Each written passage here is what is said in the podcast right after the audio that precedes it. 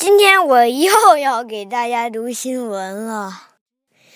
今天的主题是寿司鞋。If you're a sushi chef churning out hundreds of California rolls a day, probably gets old fast. One sushi chef is changing the game by shaping his offerings into some of today's most popular athletic shoes.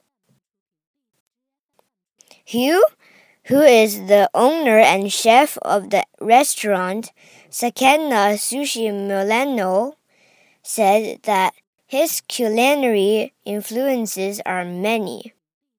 An appreciation for NBA basketball, along with a love of Milan's distant street style, made Snickers the perfect subject matter for Hu's sculptural sushi a piece of Hu's sushi is completely eatable, as is craft from rice, seaweed, and pieces of raw fish such as salmon and tuna. Thus far, Hu has tackled iconic footwear brands like Adidas, Vans, and Nike? 如果你是一位寿司师傅，那么每天机械制作几百个加州卷的工作可能快要落伍了。一位寿司师傅正在打破陈规，他将寿司做成了时下最流行的运动鞋。胡瑜伽是 Sakana Sushi Milano 餐厅的老板兼主厨。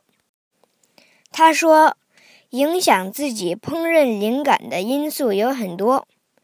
他热爱 NBA 篮球，对米兰独特的街头时尚情有独钟，这让运动鞋成为他的寿司造型的完美主题。胡瑜伽的寿司是完全可食用的，由米饭、海菜以及三文鱼、金枪鱼等刺身制成。到目前为止，胡一家已经制作了 Adidas、Vans、Nike 等经典鞋类品牌的寿司鞋。